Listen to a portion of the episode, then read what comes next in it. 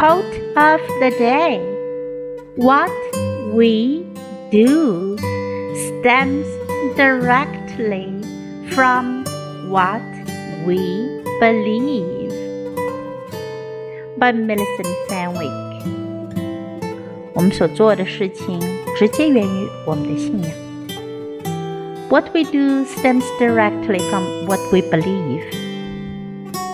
Word of the day stem. Stem 起源于来自由什么造成